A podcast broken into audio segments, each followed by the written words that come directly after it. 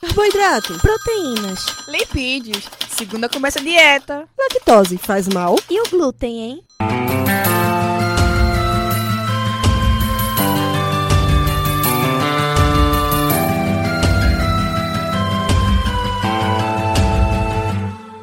Começa agora mais um Alimenta Cast.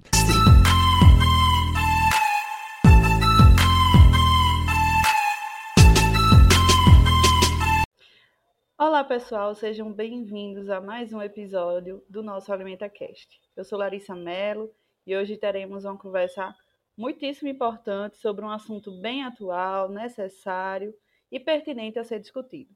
Para esse bate-papo, convidamos a professora Juliana Oliveira, nutricionista e professora da UFPE, para abordar conosco sobre o uso indiscriminado das telas e suas interferências no comportamento alimentar. Eu sou Daniele e sejam todos bem-vindos ao nosso AlimentaCast, um programa associado ao Container Saúde do Centro Acadêmico de Vitória de Santo Antão. E como já foi introduzido por Larissa, o foco da nossa conversa hoje é uma prática muito comum em nosso dia a dia, o uso de telas. Mas será que esse uso vai ter um impacto significativo em nosso comportamento alimentar? Então, para entendermos melhor sobre isso, precisamos nos aprofundar em alguns pontos que são muito importantes, como é o caso da globalização e de todos os novos paradigmas e as profundas alterações que houve em nossas práticas alimentares. Então, né, diante de tudo isso, quais são os mecanismos e pelos quais o uso de telas pode afetar o nosso comportamento alimentar, o estado nutricional e auxiliar na atividade física, a inatividade física da nossa população.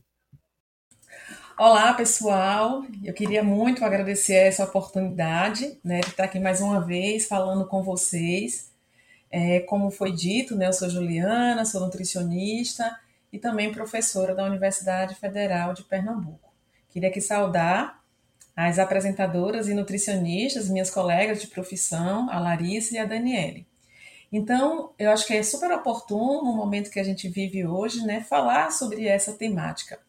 Mas eu acho importante que, antes de tudo, a gente precisa entender o que é tempo de tela. Né? A gente fala tanto de tempo de tela, mas o tempo de tela é o tempo de uso da tecnologia digital em dispositivos como computador, tablet, celular, televisão, videogames. E o que é que a gente, o que é que a gente percebe, né, na atualidade? Que esses dispositivos, esses aparelhos estão cada vez mais presentes na nossa rotina, onde as crianças, os adolescentes, eles estão sendo expostos de forma muito precoce e tendem a passar um tempo excessivo nesses equipamentos. E isso, nessa prática, pode trazer uma série de prejuízos à saúde. Então, para evitar esses problemas, a Sociedade Brasileira de Pediatria, ela faz uma orientação no sentido de limitar esse tempo de exposição a telas. E esse tempo é de acordo com a faixa etária. Segundo a Sociedade Brasileira de Pediatria, ela diz o seguinte: que as crianças menores de dois anos não devem usar esses equipamentos. Já aquelas crianças de 2 a 5 anos, até uma hora por dia. As crianças de 6 a 10 anos, até duas horas por dia, por dia, e já os adolescentes entre 11 e 18 anos, até 3 horas por dia. E nunca virá à noite, né? É, de frente para esses equipamentos. E aí, uma outra questão que eu acho que é importante a gente falar aqui, dentre os mecanismos pelos quais esse tempo de tela ele pode afetar o peso, estão a inatividade física, por substituir as atividades externas como fonte de lazer e entretenimento de crianças e adolescentes, e o maior consumo de alimentos obesogênicos durante o tempo gasto diante desses, é, desses aparelhos, desses equipamentos. E aí, uma outra questão também que precisa que a gente é, pontuar é que a distração provocada pelas telas ela interfere nos sinais fisiológicos da fome e sociedade o que pode levar a escolhas alimentares pouco saudáveis, com um consumo exagerado de produtos ultraprocessados, que são aqueles que, na maioria das vezes, têm um elevado teor calórico e baixo teor de nutrientes. Ótimo, professora. É, cada vez mais a gente está percebendo, principalmente no público infantil, essas crianças, né, acessando muito cedo a tela, né, o tablet, o celular, a televisão, sobretudo o tablet e o celular.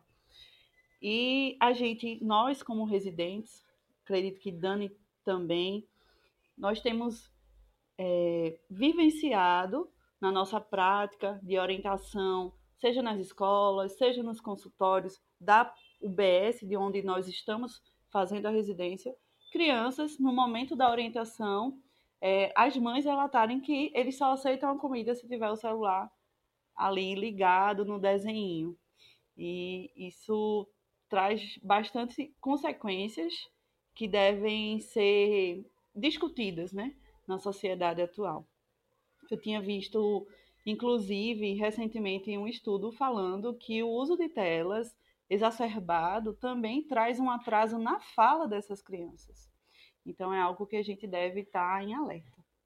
Então, após entender melhor sobre esse assunto, sobre essa primeira é, explicação que a senhora trouxe, nós vemos que a mídia ela é uma forte é, influenciadora do nosso comportamento alimentar. E as indústrias elas estão aí cada vez mais fortes, propagando é, os alimentos ultraprocessados, né? Como a senhora bem falou, desse consumo exagerado. Então, é, como podemos dizer que esse uso exacerbado da tecnologia tem influência é, sobre a conhecida fome emocional? Então, primeiro também a gente precisa entender né, o que seria essa, essa chamada fome emocional. Né? A, a fome emocional é aquela onde nós temos a necessidade de comer baseada nas emoções afloradas. Né? E aí a gente percebe que essas tecnologias, esses aparelhos dispositivos, eles sabem muito bem envolver o componente afetivo do comportamento alimentar. E então o que, é que acontece? Os meios de comunicação e de informação, eles utilizam propaganda extremamente elaboradas, muito bem elaboradas, de uma forma tão sugestiva, com tantos estímulos visuais, emocionais e com elevado domínio de influência aos comerciais de alimento, e a maioria desses alimentos são alimentos é, ultraprocessados, para o consumo de alimentos ultraprocessados. E aí o que, é que a gente percebe? Que as indústrias, cada vez mais, ela vem, elas vêm investindo fortemente em propaganda desse tipo de alimento. E aí, né, isso pode impactar, alguns estudos mostram o impacto que isso pode ter na formação de hábitos alimentares de risco para as doenças crônicas não transmissíveis em crianças e adolescentes. E uma coisa que também que nós percebemos é que o tempo de exposição a esses dispositivos e a regularidade com que visualizamos os anúncios sobre os alimentos insalubres, alimentos com alto é, índice de processamento, eles podem influenciar na decisão de consumo. E aí eu acho que assim é, vale lembrar, né? Quem que não se lembra de uma propaganda que compara abrir uma garrafa de, de refrigerante com abrir a felicidade, né? Ou seja, o estímulo que essas grandes empresas, essas transnacionais, se utilizam desses meios de comunicação para é, fazer com que as pessoas consumam cada vez mais envolvendo esse aspecto, esse componente afetivo do comportamento alimentar. Então, além disso, professora, que a senhora trouxe e entendendo melhor que os nossos hábitos e as nossas preferências alimentares, eles são originados principalmente na primeira infância, né? Observando também esse aumento que é muito crescente em nível mundial dessa exposição das crianças às telas, eu acredito ser imprescindível falarmos um pouco sobre os impactos que isso vai acarretar na infância especificamente. Exato, Dani, Larissa, acho que é super importante a gente trazer né, uma reflexão sobre essa questão. Primeiro, porque é, a gente, a gente é, percebe, né, a gente, né, nos nossos estudos, a gente sabe que os hábitos e as preferências alimentares, eles são originados na primeira infância. E a cognição na infância, ela está em processo de construção, ela não está totalmente construída. E então torna a criança incapaz de diferenciar os conteúdos transmitidos nesses dispositivos, né? Seja ele o computador, o celular, o tablet, a televisão. E aí tem-se propriedade, a gente precisa ter essa propriedade para debater que o marketing ele atua de forma incongruente, incoerente, se apropriando das limitações dessa fase da vida para a manipulação dos pensamentos e para contribuir para um comportamento alimentar nada saudável, conforme já foi declarado na Convenção das Nações Unidas para os Direitos das Crianças. E aí o que, é que a gente vê atualmente? É a utilização frequente e precoce do uso das telas por esse público, né, por, pelo público infantil, diante das poucas ações de lazer, sobretudo, seja nos grandes centros urbanos, nas periferias. E aí tem uma questão também, né? Primeiro, a gente não tem a disponibilidade desses espaços né, de lazer para essas crianças, para esse público, é, e também a preocupação dos pais com a segurança de seus filhos, devido à crescente violência é, nesses espaços urbanos. É verdade, professora. A senhora falando agora, eu me lembrei que ontem eu fui fazer uma ação, uma escola na zona rural, do programa Crescer Saudável, né? E eu estava conversando com a diretora sobre a aceitação dessas crianças é, em relação à merenda da escola. Ela, ela relatou que na escola, embora seja uma escola que tem uma quantidade menor de alunos por ser da zona rural, né? Ela falou que naquele dia o cardápio foi feijão, arroz, carne e salada. Só três crianças da escola inteira comeu a salada e ela está tentando formas de incluir né, isso na, na alimentação, nem que seja na merenda. E a gente vê que é um público, que são pais que são agricultores. Então, aproveitei, enquanto eu estava fazendo a educação alimentar e nutricional nas salas, e falava assim: ó, oh, a banana, que é do. É uma ação que eu sempre faço, que é dos super-heróis. Então, a banana, que é do Capitão América. O pai de vocês, eles eles fazem isso, eles produzem esse alimento que a gente está falando aqui. Quem é o pai? Quem é o filho que tem um pai que produz? Eles levantavam a mão. Então, assim, de fazer eles pertencentes a essa alimentação. E não o biscoito, não o salgadinho como algo que é uma alimentação apenas infantil, né? A gente tem muito esse olhar. Por ser aquele, aquela embalagem é, infantil, que é uma comida para criança. Mas a comida para criança é aquela que o pai dela ali naquela ocasião produz é, no terreno de casa.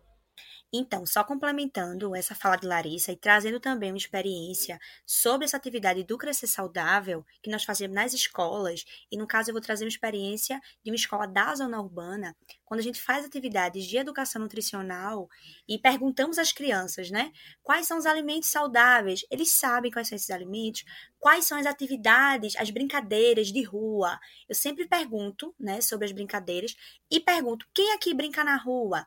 Quem aqui come esses alimentos que acabou de dizer que são saudáveis. E também pergunto sobre, entre aspas, né, os não saudáveis. E eles sabem, mas quando eu pergunto, e aí, quem é que come salada? Poucos de fato levantam a mão.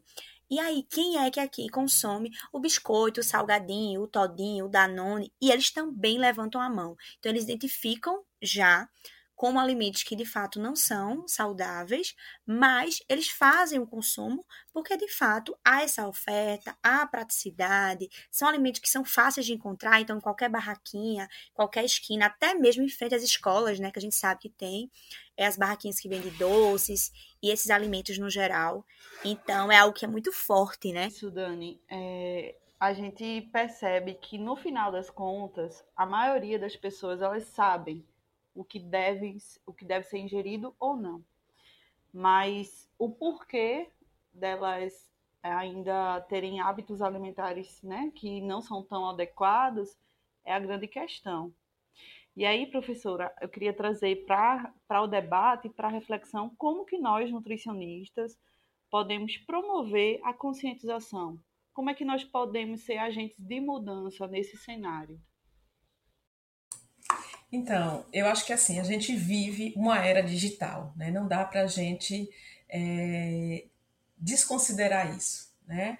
A gente não pode desconsiderar essa realidade midiática que crianças, adolescentes e nós, né, temos vivenciado de forma cada vez mais precoce. Então, eu penso que a gente deve trabalhar esse contexto de forma indissociável, sabe? Então, há né, a necessidade da regulação da publicidade infantil, a implementação de programas de intervenção no âmbito escolar, né, como vocês aqui falaram, da prática que vocês hoje estão vivenciando nas escolas.